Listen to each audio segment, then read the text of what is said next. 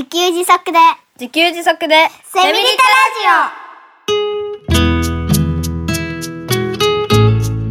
タこの番組はパーマカルチャー研究所の三つくりゆうきが自給自足で幸せなセミリタイヤ生活を送る知恵をお届けします。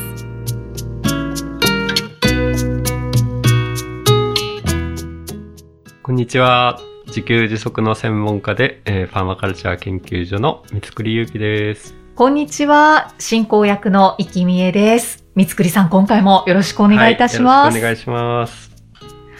さて、三つくりさんには、自給自足の生活を本気で目指すきっかけとなった方がいらっしゃるんですよね。あ、はい。はいあの、最初の回で言ったと思うんですけど、まあ、タイのパーマカルチャーファームっていうのを運営してるサンドットさんっていう人はいですね。はい。タイの方。はい、はい。タイ人。タイ人です、ね。タイ人。はい。はい。あの、タイに、あの、妻と子供と旅行に行って、まあその時ね、本当ね、2時間訪問しただけだったんですけど、うんまあ自給自足の暮らしを実践してる、その現場があって、まあそこファーム、ファームって言っても農地でもないんですけど、うんあ、の、まあそこに自給自足の場っていうんですかね。はい。を、そこを運営してる人がいて、まあその人がサンドットさんっていうタイ人だったんですよね。おーこの方って、あの、ずっともうそのパーマカルチャーファームを運営されてるんですか？あ、今はそうですね。うん確かね、2012年ぐらいからされてるはずなんですよね。うーうんん。なんですけど、あの、まあ、サンドットさんも昔は海外で、あの、サラリーマン的な仕事をしていて、はい。うん。だけど、うん、サンドットさんも昔は自給自足的暮らしの中で子供の頃育ち、そそれ、で、えーまあ、社会人になって上京、上京じゃないですけど、はい。サンドットさんの場合は、なんか外国でサラリーマンをした経験もあるみたいで、うーん、で、まあやっぱり都会の普通のサラリーマンのように、同じように、あの、これは自分のやりたい仕事じゃないとか、忙しすぎてきついとか、まあそういう、そういう思いを抱えて、仕事辞めたいって言っても辞めさせてもらえないとかね、なんかね、あの、そういう一般的なね、あの、サラリーマンはい、のはい。悩みを抱えていて、で、あの、やっぱり自分のしたい暮らしってこういうことじゃなくて、自分が過ごしてきたような、あの、自給自足的な暮らしが自分のやりたいことだなということで、故郷に戻ってきて、はい。そのパーマカルチャーファームの運営を始めたとというふうに聞いてます。うーん。だけど、もともと子供の頃は自給自足のような生活をされてたんですよね。あ、そうですね。うん。だから今は、はい。まあ別になんか特別なことしてるわけじゃなくて、はい、まあ、ただ昔のように暮らしてるだけだよって言ってます。ああ。でも、ファームとして運営してるんですね。あ、そうですね。で、そこで何やってるかというとですね、あ、まあこれあの、経緯を話しますと、これサンドットさんに聞いた話なんですけど、はい。あの、サンドットさんが別に何かをするわけではなく、自分の暮らしをね、あの、してたんはい。ですよね。で、そこってね、あの、観光地に近かったんですよね、タイの観光地。で、なんか、観光地の案内が結構よくわからなくて、その、サンドットさんのファームに迷い込んでくる外国人がすごいたくさんいたらしいんですよね。へえ。そしたら、その外国人がなんか感動するわけですよね。はいわおみたいな。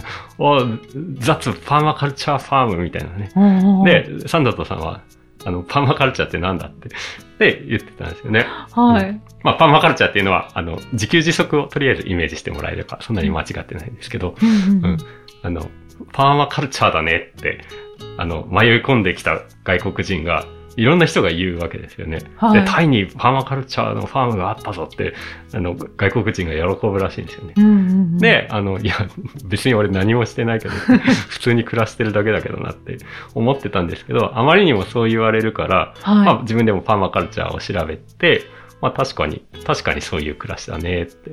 うん。で、あの、まあそんなにね、感動して、あの、教えてとか言われるから、あ、じゃあまあ、あの、教えることにしようかなと。うん。いうことで、あの、パーマカルチャーを教えますと。はい。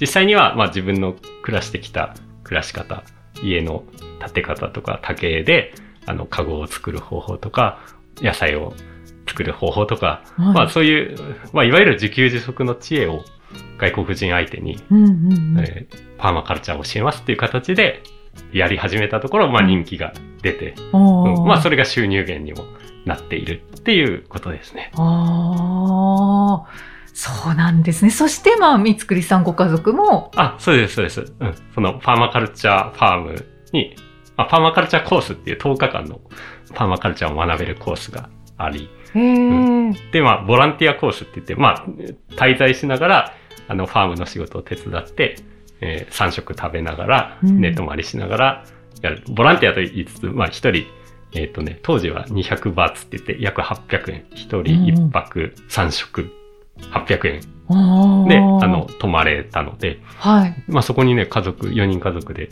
滞在しまして、うちらハマりまして、あの、5シーズン連続で行きまして、ええあの、冬、冬はね、寒いじゃないですか。はい。北海道冬寒いので、その冬の時期はタイに行くっていうのを、こう5年連続でやってて、あの、トータル300日、数えたら300日以上滞在してたんですよね。うわー、最高。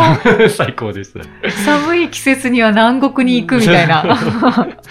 で、まあそこでね、なんかね、多分ね、パーマカルチャー10日間で教えますっていうコースだけだと、その、もちろんいろんなことも身につくんですけど、はい。その、なんていうかね、僕もっと体に染み込ませたかったんですよね。うんうんうんその、うん。暮らし方っていうのはね。はい。うん。という意味で、もうこれはね、長期滞在するしかない、みたいな風に思って、はい。うん。もうずっと入れ浸りました。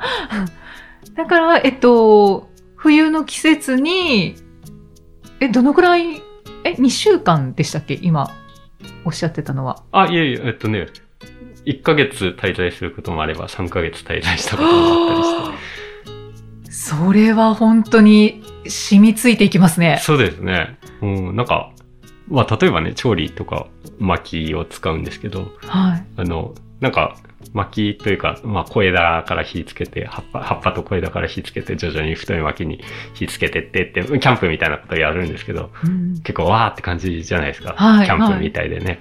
うん。なんですけどね、こう、それ、3食、それやり続けるので、まあ、い火扱うの楽しいんですけど、はい。だんだん慣れてくるんですよね。だんだんね、それ日常になってくるんですよ。はいはい。そうですよね。そしたら、それがなんか染み込んでくるっていううことですね。ん。うん。だから、まあ、あの、火使うときは、あの、木燃やせばいいよねっていうようなことを染みついたり、うん。なんていうか、あと、家とか、まあ家、家は大きすぎたりするんですけど、なんか物作りたかったら、とりあえずそこの竹を数本切ってくればいいよね、みたいな、そういう、そういう感覚で彼ら暮らしてるので、はい。うん。僕らもだ、まあそういう風な感覚で、うん資材は森から取ってこようかって、あそこにいい竹があるとかね。そういう感覚を、あの、身につけていったって感じです。ああ。じゃあ今結構それが普通になってますか？まあ、あの、さすがにね、その、なんだろう、うちの周りに竹があったりはしないので、はい。うん。まあでも、なんかあったら、そういう風にやればいいっていうのが、うんなんか安心感にはなってますかね。そうですね。なんか、何かがなくなったとしても、その自然はあるから、あ、そうです、そう自です。然の中えで、えええこう、取ってくればいいよね、みたいな。あ、そうです、そうです。そんな感覚ですよねあだからね、そういう意味で言うと、あの、もちろんね、お金も使って便利に、スピーディーに、ななんかあったら、あ、じゃあこれ買ってくればいいやっていうことはもちろん今でもやるんですよね。はい。うんで、でも、それがなくなっても、まあ、あの時みたいに暮らせば別に生きていけるよねっていう感覚は家族の中であるので、うなん、か、そのお金なくなったらどうしようみたいな不安がかなり減ったんですよね。うんなくなったとは言い切りはしませんけど、相当レベルでお金なくなったらどうしようなくなりました。ああ、なんか揺るぎない安心感ですよね。あそうですね、そうですね、うん。自然あれば生きていけるよね、みたいな。かっこいいな。それを、まあ、字で言ってる方が、このタイ人のサンドットさんですよね。そうですね。だからええ、三つくりさんの師匠とはい呼べる方ですよね。一人目の師匠っていう感じです。あ、一人目？まあまあ、今、今ね、住んでる、あの、山のオーナーさんのね、Y さん、Y さんご夫妻が、まあ、二人目の師匠といいますか。あ確かにそうですえね。ー日本での師匠とタイの師匠といるんです。で、その、まあ、自給自足もそうですけど、はい。あの、サンドットさんは、ファームを運営されていて、えええっていう、そういう生活スタイルも、あの、見習ってらっしゃるんですよね。そうですね。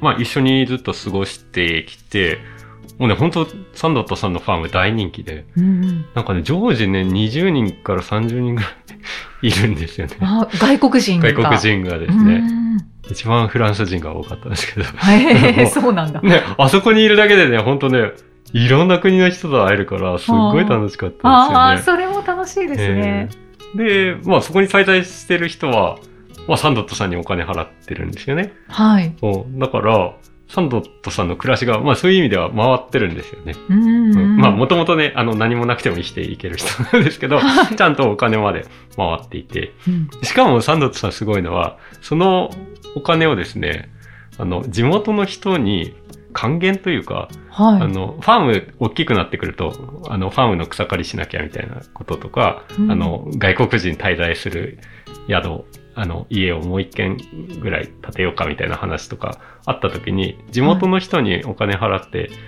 お願いするんですよね。うんうんううんん。したらね、地元の経済も回るじゃないですか。本当ですうんねで、あの、外国人は、まあお金払いますけど、パーマカルチャー学べてイエーイみたいなうんがあり、まあサンドットさんもちろん喜び、地元の人まで喜ぶって、あ、こんな素晴らしいやり方があるんだなと思って。ウィンウィンウィンですね。そうですね。だから、自給自足をしながら自給自足を教えて暮らしが回るっていうことが可能なんだっていうことが、僕サンドットさんを見て思って、うんあ自分もそれやろうって思ったんですよね。だから、まあ今、今はね、自給自足をしながら自給自足を教えることで暮らしてるんですけど、はい。まあ、うん。まあそれがサンドットさんに近づきつつあるかな？みたいな。近づきつつというか、一緒じゃないですか？あ、一緒ですか？一緒になってればね、嬉しいですよね。ですよね、はいしかもやっぱり自給自足のことを学びたいっていう方は多いんですよあ、ね。一応いらっしゃいますので、はい、うんうんはい。その方のおかげで生きております。まあでもお金のね、心配が本当に大幅に減ったってさっきおっしゃってたので、はい。ねそれはなんか副産物ではないですけど、ええまあもちろんお仕事ではありますけど、え本当になんか普通に自給自足の暮らしをしながらお金を得てるっていう感じですよねー。一応そういうことに、はい。いやーななっていればいいなと思います。ね、理想だって 思ってる方は多いんじゃないですかね。えうんサンドットさんからは、はいまあ、自給自足の知恵もそうですけど、ーうんうん他にこういうことを学んだとかありますか？ああ、そうですね。うん、うん。まあ、スキルはもちろんいろいろ教えてもらったんですけど、やっぱり一緒に暮らしてたのがすごい良くて、はい。このサンドットさんのマインドですね。うん普段どういうことを考えてるのかっていうああ、気ことがになりますね。うん、なんかね、雑談してる中でいろいろ出てくるので、まあ、パッと思い出す一つはね、ああいうハッピーっていうのがね、よく思い出すんですけど、ああいうハッピー？まあ幸せ会っていうことなんですけど、あの、例えば、あの、特にね、あの、2、30人分の料理を作るときに、はい。妻がね、よく頑張ってたんですよね。うん、で、長期滞在者でもあるんで、一番詳しいので、あの、一気に作るのは、まあ、妻が一番うまかったんですよね。あの、サンドットさんの奥さんがもちろんトップなんですけど、はい。滞在者の中では妻が得意で、へで、ー他の方はね、20代のあの外国人で、なんだ、自炊とかは別にそんな好きじゃなかったり、あの、得意じゃなかったり、好きだけど、その、勝手が分かんなかったりね、ジャングルでどうやって作るんだみたいな。う ん確かに。ということで、あの、ほとんど負担が、ある、まあ、ある意味負担という言葉ですけど、あの、妻に言ってたりしたので、はいしょっちゅうね、ああいうハッピーって言ってくれてたんですよね。うんで、それは、あの、そういう続きとしては、あもし、もし辛かったら別にやんなくていいからねっていう。うんあの、ハッピーである方が大事だからっていう。まあ、素敵。うん、だから、何やるんでもハッピーベースなんですよね。ああ。だから仕事だからやんなきゃいけないって思うような仕事はやんなくていいよっていう。うんうんうんうんやりたいことをやったらいいよ。うん、そうっていうそうそう。楽しもうってことで。うん別。に、あの、いずれ誰かやるんだし、みたいな。は だからそこではね、あの、その2、30人がいるんですけど、はい。あの、仕事終わりってないんですよね。で、みんな好きなことやってるんですよね。で、好きなことをやると、みんなが、世の中の人みんなが好きなことをやったら、世の中は回らないっていう言葉って あ、説してあるじゃないです聞きますよね。うん。うんでもね、あの、実際それ、それの現場を見た。回ってた。みんながみんな好きなことをやってて回ってたと。うん、そうですね。だからあそこの暮らしってね、あの、暮らしなので食事作りがあったり、畑作りがあったり、家作りがあったり、まあ、水道詰まったみたいなことがあったら、あの、山から引いてる2キロの水道管をね、チェックしに行かなきゃとかね。うん、そういうことを、もう大量の仕事がね、うん有望同学なので、暮らしが仕事。まさしく。あの、暮らしの中に仕事がたくさんあって、うんみんなね、好きなことをやるんですよね。すると、結果、回ってました。素晴らしい いいですね。いいですよね。そういう世界が広がるといいですね。ねだから、あれは本当暮らしているだけだったんですよね、本当にね。うんうんで、あの、それぞれの人が自分のできることをやる。うん。子供と遊ぶとかでもいいんですよね。別にね。あうん。だから、あの、それぞれの人がそれぞれ好きなことをやってる結果、暮らしが回ってる。暮らしているだけで暮らしが回る有望動学のスタイルをそこで見つけたって感じでした。ーあー、なんか、幸せな気持ちになりました。そしてそれは実現可能であると。そうですね。うんうん、見てきましたね。そうですね体験。してきましたね。はい。体験してこられましたし、はいあの、三つくりさんも、そういう自給自足で生活していくっていうことを皆さんに発信されてますので、はい。はい。やっぱり自給自足いいな、セミリタイヤいいなって 思った方は一緒に、ね、行動していきたいですあね。、そうですね。はいうん。やっぱりね、あの、そうそう、うん前も言ったんですけど、その自給自足でセミリタイアってね、あの、ある意味やっぱりやることがたくさんあるので、はい。うん。で、やるって難しいですよね。うんね、あの、そうそうそう、このラジオ、とりあえずね、ある意味聞くだけで大丈夫なので、はいはい はい、聞いて楽しんでいただけたらいいんですけど、あの、そうですね。本当にやろうかなって思うと、やっぱりその、ね、まあ僕が最初名刺を作っていろんな人に土地を探してますって声をかけたように、あの、本格的に何かをやろうとした時って、なんか動かなきゃいけないですよね。行動しなきゃいけないですよね。これって結構一人では難しいので。はい。うんうん。まあだから、そんな人の後押しをするべく、とりあえずはパーマカルチャー研究所からメルマガを無料で配信したりして、うんサポートしております。そうですよね。そう、誰かが、ね、誰かがいるとやっぱ心強いので、はい。うん、ぜひ一緒に行動しましょう。はい。はい。しましょう。はい。ありがとうございます。なんか今回も素敵なお話でした。あ、ありがとうございます。ということで、この番組ではメッセージやご感想、ご質問を皆さんからお待ちしております。エピソードの説明文に記載のパーマカルチャー研究所ホームページのお問い合わせフォームからお気軽にお寄せください。三つくりさん、今回もありがとうございました。こちらこそありがとうございました。